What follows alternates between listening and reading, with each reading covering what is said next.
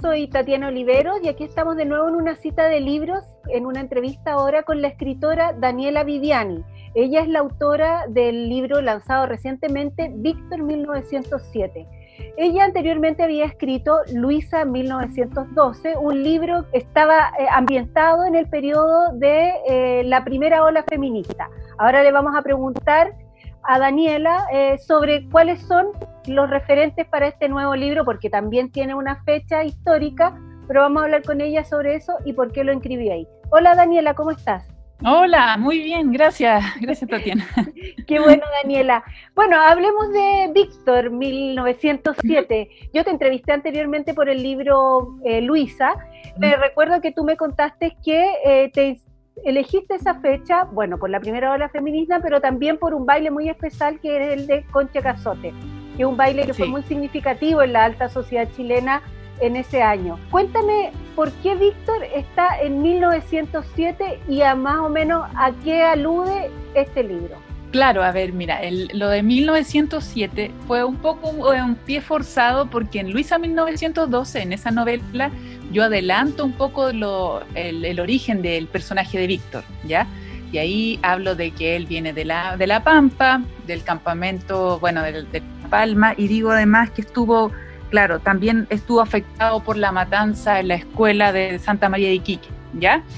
Eso se adelanta un poco en la novela de Luisa, solo eso, pero bueno, ahora me hice cargo de esa historia y por eso el pie forzado de que sea en 1907 cuando el, el, personaje de Víctor tiene 15 años, ¿ya? Bueno, ocurre algo muy importante en su vida que coincide con todo esto, además de la huelga obrera del salitre, de ese año de 1907, ya que la novela empieza en febrero y termina en diciembre, claramente el, el 21 de diciembre. Por eso la elección del año. Y cuéntame, tú realizaste una investigación, porque tú para Luisa me contaste que realizaste una investigación, estuviste harto tiempo investigando. Para esto también, o fue solamente que nació del libro anterior, o también entraste en el periodo, investigaste, porque esto pasa en las salitreras. También investigaste mucho sobre eso, ¿a quién recurriste para investigar si lo hiciste?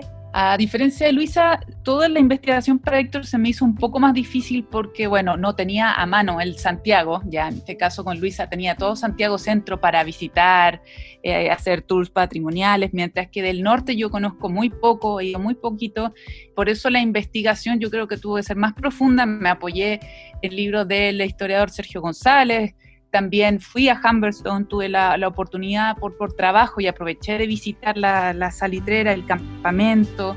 Eh, eso me ayudó muchísimo, le saqué el jugo ese mediodía tour turístico, ¿cierto?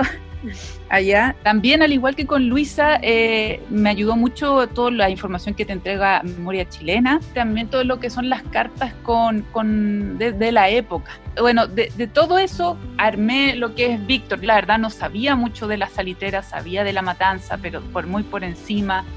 Y bueno, y en la medida que fui escribiendo, todo lo que es, como digo, el movimiento obrero fue cobrando fuerza eh, pasó más allá de un pie forzado de, que venía de la otra novela y empecé a hacer un comparativo con el estallido de, octubre, ¿ya? Porque encontré muchas similitudes entre ambos hechos. Siento que la, historia se repitió un poco de nuevo y claro, sentí que, que quería aportar por ese lado, eh, eh, exponer estas desigualdades a través de, la novela. ¿Y por qué te interesa tanto esto del tema histórico, de, incluir tus novelas dentro de un hecho histórico, de, tus personajes que son personajes eh, de ficción, no son reales, pero tú los, los, los pones en un, eh, en un contexto histórico muy, muy simbólico, que son hitos dentro de la historia de Chile? ¿Por qué te interesa ese, esa característica? Que es que lo encuentro tan entretenido, eh, yo lo paso muy bien en la parte de investigación. Y bueno, y también yo, para mí es un poco más fácil, yo creo que es, fácil en cuanto a que ya pasó, es un hecho histórico, ya puedo repasar, puedo verlo desde distintos puntos de vista, sobre todo con mis personajes, yo trato de representar al lector actual como si viajara en el tiempo y las cosas que le llamarían la atención, cómo haría este contraste con lo que pensamos actualmente. Entonces, en ese aspecto, la historia ya pasó, a mí me sirve mucho. Ya puedo hacer un análisis mucho más fácil, tal vez, de una si fuera una novela actual. Con Luisa 1912 incluso la elección del año fue un poco más antojadiza. Yo pensaba algo cierto entre 1910 y 1920. Me decidí por ese año también, claro, por el, por el baile que mencionas de Concha Cazote, ¿ya? Y después fui investigando más cosas. Mientras que, claro, con el tema de Víctor 1907, el tema de la, de la matanza, de, de la pampa salitera está mucho más marcado, más fuerte. Ya no fue tan, como digo, tan al azar, ¿ya? Eh, me entretiene mucho, me entretiene mucho. Yo, yo apunto a pasarlo bien mientras escribo, esos temas me motivan, la historia también siempre me ha gustado mucho desde el colegio y es mi excusa para poder estudiar, investigar, tal, viajar si es posible, eh, poder eh, conversar con gente, hacerle preguntas. Yo no soy muy sociable, pero ahí saco un poco el lado más sociable y hago mi investigación. Lo encuentro muy entretenido. A mí me gustaría terminar el libro en una trilogía también espero contar otro tipo de cosas ya, pero mm, hasta ahora la experiencia ha sido súper buena y la recepción de la gente también. ¿ya? Bueno, y Daniela también es em, traductora de japonés castellano, algo que parece como muy extraño, es un idioma muy lejano, pero también muy significativo y muy distinto al castellano. Y, mm. Daniela, cuéntame un poco sobre esa faceta de tu trabajo y cómo ha influido en tu, si ha influido de alguna forma en tu escritura y qué has realizado, si has realizado algo asociado a la literatura eh, dentro de, esta, de esa área. Bueno, yo voy a retroceder un, poco harto, ¿ah? pero cuando era, cuando era chica, eh, claro, yo quería dibujar, yo quería hacer eh, o cómic o animación, ¿ya? Entonces fue así como me fui metiendo en el tema de la animación japonesa, de los mangas, eh, en mis ganas de saber más, yo misma empecé a hacer traducciones de mis libros, de los libros que tenía a mano, ya de los pocos que lograba conseguir en japonés, ya. Cuando llegó el momento de, ir a la universidad, al final opté por la carrera de, traducción. Eh, es una carrera, claro, muy bonita, eh, pero cuando yo ya terminé y me gradué, me di cuenta, bueno, y tal vez me faltó más vocación, que, que, que no había mucho campo laboral, insistiendo y me metí ahí por el lado las comunicaciones y el marketing. Pero el tema de, ese interés por las palabras, de investigar, de los usos, revivió mucho con estas novelas históricas porque ellas también tienen su lenguaje. Eh, lo fui descubriendo, sobre todo con las revistas, que desde la época Zigzag, Familia, Selecta, eh, y me entretenía muchísimo. Era cómo, cómo ocupaban ese dialecto, qué cosas eran importantes los chistes que eran muy inocentes en la época, de, muy, muy ingenuos. Yo creo que ahora un niño, si es que hace un chiste así como los de ese tiempo. Y esa, yo creo que ahí eh, renació un poco eh, todo el tema de traductora para que me, me, tuviera más fascinada, entusiasmada en la medida que escribía, porque las dos novelas, la de Víctor 1907 y la de Luisa, tienen vocabulario de la época. Eh, traté de no abusar para por lo mismo, para no aburrir al lector y que se durmiera, ya, para que no se haga una mala idea.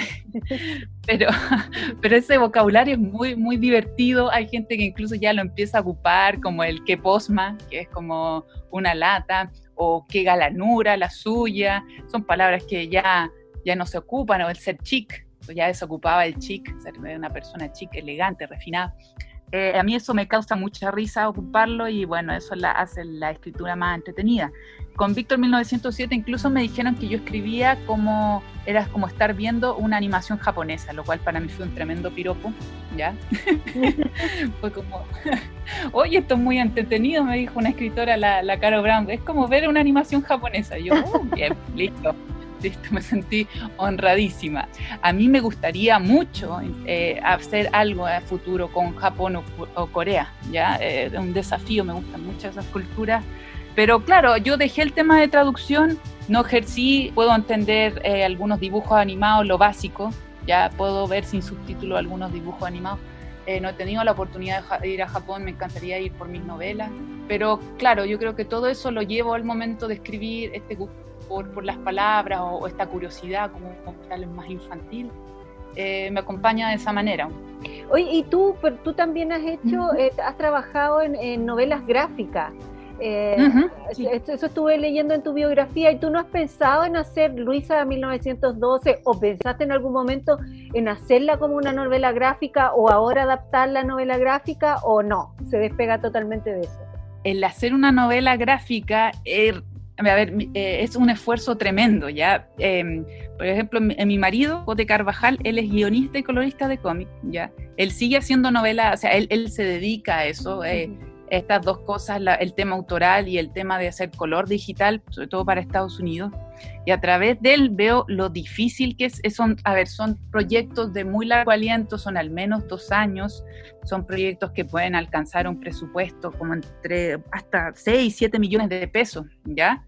Eh, para, porque consisten en un equipo integral, un guionista, un dibujante, el colorista, el rotulador, ya hay que tener también eh, ambas partes, el dibujante y el guionista, mucha paciencia, por lo general no está tan bien pagado, entonces es muchísimo el esfuerzo que se hace con un cómic, ¿ya? Y yo que soy impaciente y ansiosa, no encontré... claro, fui también muy patuda, dije, hoy, ¿sabes qué? No, no, no tengo plata para, para hacer un cómic de, de, Luisa o hacer un cómic de Maldita Jefa en su momento, mi primera novela. Ya, eh, eh, no, no, quiero hacerlo en cómic, pero no, no, puedo, no tengo los recursos. Ah, voy a escribir una novela, si total, escribí una novela, ya, dale. Maldita, o sea, bendita, perdón, ignorancia, porque lo hice. Ya, menos mal, algo le achunté, puedo hacer novelas, pero eso me permite hacerlo todo yo sola, ¿ya? Con los recursos que tengo también lo, puedo hacer.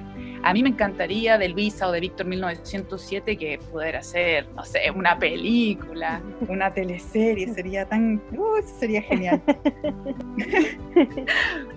bueno, en soñar, soñar, se puede, así pueden llegar las cosas. ¿Cierto? Sí, sí, por último en mi cabeza ya, eh, ya sueño eh, eh, ahí en mi imaginación y ya con haciendo las novelas paso bien, así que se compensa igual.